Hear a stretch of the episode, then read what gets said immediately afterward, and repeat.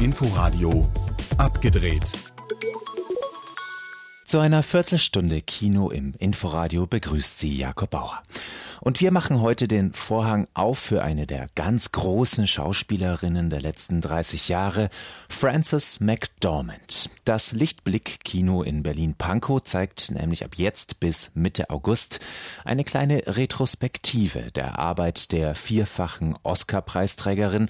Das ist heute Thema in Abgedreht. Außerdem schauen wir auf die sinkenden Abozahlen beim Streaming-Anbieter Netflix und auf die aktuellen Kinostarts. Mit dabei ist da Thomas Winterberg und seine vielfach prämierte Sozialsatire Der Rausch. Mein Kollege Alexander Soyer stellt den Film und die weiteren Neustarts der Woche vor. Wie fast immer hat sich Thomas Winterberg auch für seinen neuesten Film Der Rausch seinen Lieblingshauptdarsteller Mats Mikkelsen an Bord geholt. Der spielt hier einen Geschichtslehrer, der nur noch lustlos und uninspiriert durchs Leben streift, bis er gemeinsam mit seinen besten Freunden ein Experiment startet. Immer schön über 0,5 Promille Alkohol im Blut bleiben, damit alles ein bisschen besser läuft und sich leichter und lebendiger anfühlt. Ich könnte etwas mehr Selbstsicherheit und Mut gebrauchen. Das könnten wir doch alle, du sicher auch. Was meint ihr? Klingt gut. Lasst es uns probieren. Studie. Täglicher Konsum von Alkohol, um einen konstanten Wert von 0,5 Promille zu halten. Eine Zeit lang verläuft das Experiment tatsächlich erfolgreich, doch irgendwann kommt dann eben doch der Kater. Mit dieser eigentlich simplen und auch sehr plakativen Idee als Grundlage gelingt Winterberg ein witziges, stimmiges, ein zwar etwas zu männliches, aber auch sehr menschliches und vor allem kluges Nachdenken über Lebensmodelle, Selbstzweifel und Hemmungen. Und gleichzeitig stellt er sie mit seinem Hoch die Tassen auf den Prüfstein. Der Rausch. Die Vergesslichkeit der Eichhörnchen ist eine ziemlich seltsame Familiengeschichte mit Emilia Schüle in der Hauptrolle. Als ukrainische Pflegekraft übernimmt sie in einem deutschen Einfamilienhaus-Albtraum die Betreuung des demenzkranken Vaters, wird dort erstmal von dessen spießiger und zickiger Tochter schikaniert und dann von dem schmierigen Sohn belästigt. Zwischendrin übernimmt sie widerwillig auch noch die Rolle der schon vor langer Zeit verstorbenen Mutter und am Ende zwingt sie die Familie buchstäblich zu einem versöhnlichen Weihnachtsbeisammensein im September. Was dieses von jedem Klischee ein bisschen allerdings soll, so genau weiß man das nicht, aber irgendwie ist es dann doch unterhaltsam. Die Vergesslichkeit der Eichhörnchen. Gaza Mon Amour ist zwar keine Liebeserklärung an das Leben im Gazastreifen, aber es ist die reife Liebesgeschichte eines 60-jährigen Fischers, der dort lebt und sich in eine Witwe verliebt, der er jeden Tag auf dem Markt begegnet. Bis er es endlich schafft, ihr einen Antrag zu machen, dauert es allerdings eine Weile und nebenbei muss er sich auch noch mit der Polizei herumschlagen, weil ihm auf einem Fischzug eine antike Apollo-Statue mit irrigiertem Penis ins Netz gegangen ist. Während wir dieser warmen und reifen Roman folgen, führt uns der Film mit einem unaufdringlichen, ironischen Augenzwinkern auch in den Alltag im Gazastreifen. Von Fluchtgedanken bis zu Kriegsaufrufen, vom auf den Bus warten über Heiratsvermittlung bis zu absurder Bürokratie in einer Welt, in der es das freie Leben zwar schwer hat, es aber immer noch die Liebe gibt. Gaza, mon amour. Alles auf die Freiheit, fast nichts auf die Liebe setzen dagegen die Protagonisten der Social Media Digital Nomads Dokumentation Romas. Ein Paar, das sich mit bestellten Pornoauftritten ein Leben aufgebaut hat, ein Videoblogger mit Missionsanspruch, ein Online-Immobilienhändler und eine deutsche Frau, die die Welt umsegeln will und sich dabei mit Fanklicks über Wasser halten. Die meisten Leute warten, bis sie pensioniert sind. Du machst deine Schule, du arbeitest, bringst deine Familie groß und irgendwann, wenn du pensioniert bist, dann hast du Anspruch darauf, dir vielleicht einen Traum zu erfüllen oder irgendwie ähm, die Zeit für dich zu nehmen. Und die Zeit für dich, die ist eigentlich davor, ist, eigentlich hast du da kein Recht drauf. Romas Follow Your Likes lässt seine Helden erstmal von ihren Träumen träumen. Doch Regisseurin Lena Leonhardt braucht nicht lange zu stochern, bis sich die Brüche zeigen, die Schattenseiten dieses schönen Scheins auf der Suche nach digitaler Bestätigung beim weltweiten Umherstreuen. Eine sehenswerte Dokumentation, die von der Sehnsucht nach Erfüllung und Bestätigung erzählt und das, was sie zeigt, gleichzeitig feiert und entlarvt. Romas. Die Kinostarts der Woche waren das, vorgestellt von Alexander Soyer. Und wir bleiben beim Rausch, diesem Film von Thomas Winterberg, der ja schon bevor er jetzt bei uns in die Kinos kommt, seine Spuren im Weltkino hinterlassen hat. 2020 hat der Rausch beim Europäischen Filmpreis gleich vier Auszeichnungen abgeräumt und bei der Oscarverleihung dieses Jahr kam dann noch die Trophäe bester fremdsprachiger Film dazu. Inforadio Filmredakteur Alexander Soyer hat mit Regisseur Thomas Winterberg über den Film gesprochen und ihn dabei auch gefragt, wie viel Alkohol denn so bei den Dreharbeiten geflossen ist. I did not expose myself to a lot of alcohol, nor did I expose Nein, ich habe nicht viel getrunken, um mich einzustimmen beim Schreiben oder so, die Schauspieler auch nicht.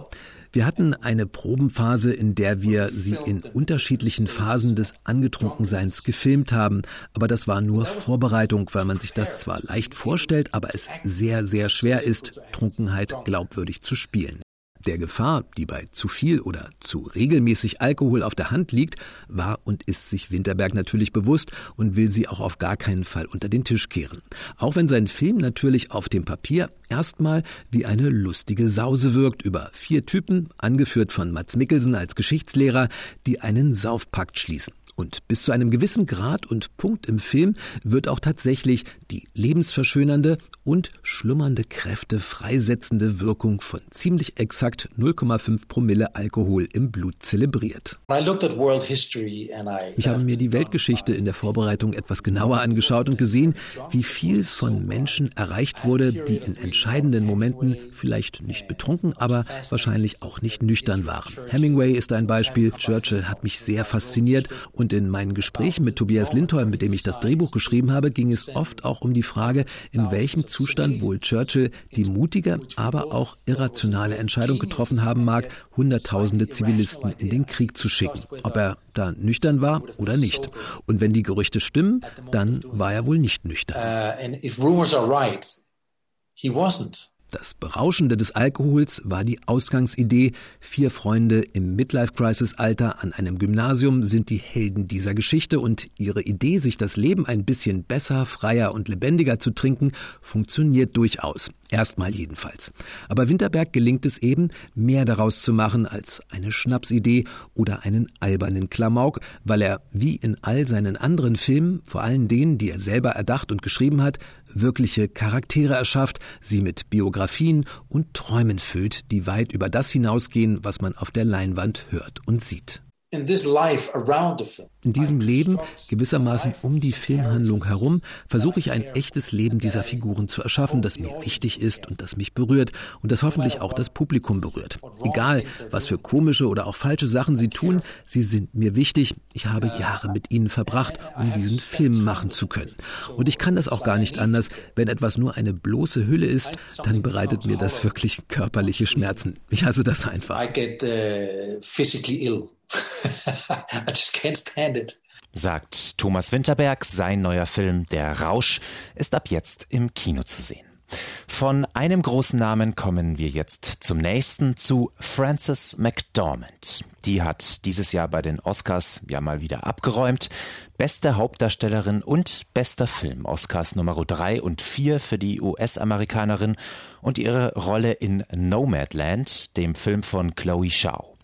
Um diese wirklich großartige Schauspielerin zu würdigen, widmet das Lichtblick Kino in Berlin-Pankow Frances McDormand jetzt eine kleine Retrospektive mit den Filmen Blood Simple, Fargo, Free Billboards Outside Ebbing, Missouri und eben Nomadland.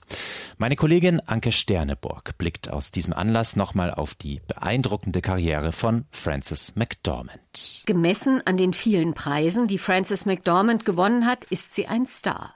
Sie selbst hingegen sieht sich eher als Arbeiterin, nur eben in einem der schönsten Berufe der Welt. Ungeschminkt, nur dezent geschmückt und mit supermarkttauglicher Frisur bekundete sie das im April auch auf der Oscarbühne. Ich arbeite gerne und danke Ihnen dafür, dass Sie das wissen, sagte sie da. I have no words. My voice is in my sword. We know the sword is our work and I like work. Thank you for knowing that. Drei Jahre zuvor nutzte sie ihre Dankesrede für den Oscar für Three Billboards Outside Ebbing, Missouri auch gleich für eine flammende Rede in Sachen Gleichberechtigung. Kurzerhand bat sie alle Frauen im Saal, ob sie nun vor oder hinter der Kamera arbeiten, aufzustehen. Kämpferisch und widerstandsfähig ist Frances McDormand auch in ihren Rollen. Das bekam gleich 1984 in ihrem ersten Film Blood Simple nicht nur ihr gewalttätiger Ehemann zu spüren, sondern auch ein fieser Auftragskiller. I'm not afraid of you, Marty. Das war die erste von vielen einfachen Frauen, die Frances McDormand mit vielen Nuancen und Widerhaken ausstattete. 1957 wurde sie als Cynthia Ann Smith in Chicago geboren und wuchs als eines von mehreren Adoptivkindern einer frommen Familie auf dem Land auf. Direkt nach der Schauspielschule war ihr erster Kinoauftritt in Platz Simpel dann gleich eine Hauptrolle.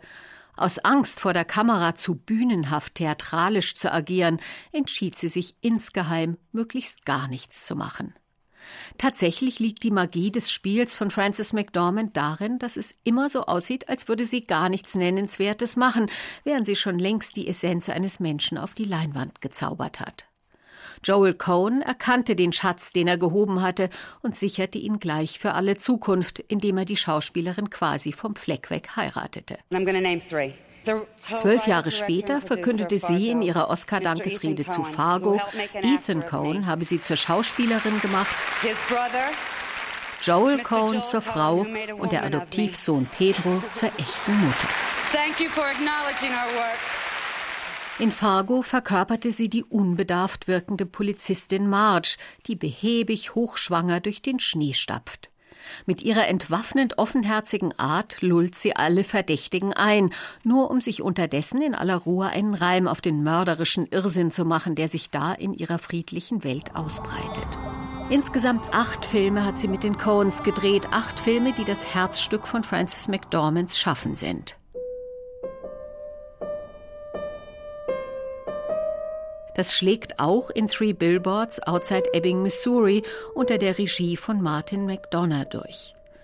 Am Anfang des Films fährt sie über eine leere amerikanische Landstraße auf eine Weise, die verrät, dass sie das seit Jahrzehnten so macht. Doch an diesem Tag fallen ihr im Vorbeigleiten drei riesige Werbetafeln auf, aus verwittertem Holz und mit zerschlissenen Plakaten. Sie hält inne und man kann dabei zuschauen, wie sich in ihrem Kopf eine Idee formt. So ist das ganz oft bei Frances McDormand, denn sie gehört zu den SchauspielerInnen, die keine Worte brauchen, um ganze Lebensgeschichten zu erzählen. Man schaut einfach nur in dieses Gesicht, das nicht schön ist, eher herb, fast unscheinbar und trotzdem die Blicke so magisch anzieht. Das Gesicht einer einfachen Frau, in dem sich Enttäuschungen und Schicksalsschläge abzeichnen wie Straßen auf einer Landkarte des Lebens. Frances McDormand. Eine kleine Retrospektive über die Arbeit der US-amerikanischen Schauspielerin ist jetzt im Lichtblick-Kino in Berlin-Pankow zu sehen. Die Retrospektive läuft dort bis Mitte August. Vom Kino jetzt zum Streaming. Netflix hat diese Woche seine Quartalszahlen veröffentlicht und die sind nicht so gut, wie es sich das Unternehmen erhofft hat.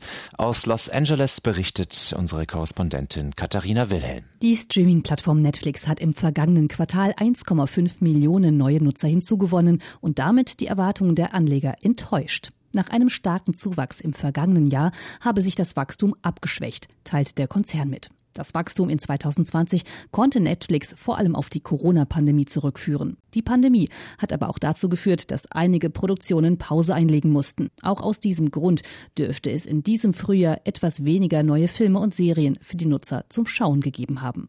Netflix steht zusätzlich in den USA auch unter größerem Konkurrenzdruck durch andere Streamingdienste wie Disney Plus oder HBO Max. Finanziell lief das Quartal aber besser als vor einem Jahr. Der Nettogewinn stieg um fast 90 Prozent auf 1,4 Milliarden US-Dollar.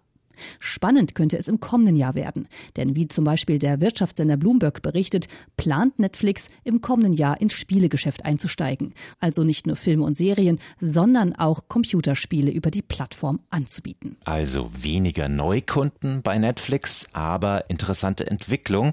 Das mit dem Streaming von Games, Computer- und Videospiele sind ja mittlerweile das größte Unterhaltungsmedium der Welt, wenn man da nach den Umsatzzahlen geht. Und da gibt's ja auch schon einige wirklich große Player im Streaming-Markt, wo Netflix sich dann da einordnet mit seiner eigenen Marktmacht, die aber ja eher aus dem Filmbereich kommt. Das werden wir dann nächstes Jahr sehen. Ob Papst Franziskus auch Netflix guckt oder Videospiele spielt, das wissen wir nicht. Was wir seit kurzem allerdings wissen, ist, dass Franziskus großer Filmfan ist. Ja, man könnte ihn sogar als Cineasten bezeichnen. In einem Interview hat Franziskus jetzt zugegeben, dass er vor allem Federico Fellini bewundert. Hört, hört. Der habe es geschafft, den Blick auf Menschen am Rande, die Zurückgelassenen zu richten. La Strada, das Lied der Straße, ist dann auch der Lieblingsfilm des Papstes und der will jetzt tatsächlich ein Filmarchiv im Vatikan einrichten. Ziel ist eine Art Mediathek für audiovisuelles Erbe von hohem religiösem, künstlerischem und menschlichem Rang. So das Zitat von Franziskus. Na, das ist doch mal was. Vielleicht gibt's dann auch irgendwann mal die internationalen Filmfestspiele im Vatikan, eine Vatikanale. Bis dahin wünsche ich viel Spaß im Kino und beim Streamen und sage Ciao am Mikrofon. Mein Name ist Jakob Bauer und das war abgedreht im Inforadio. Bis dahin. Inforadio Podcast.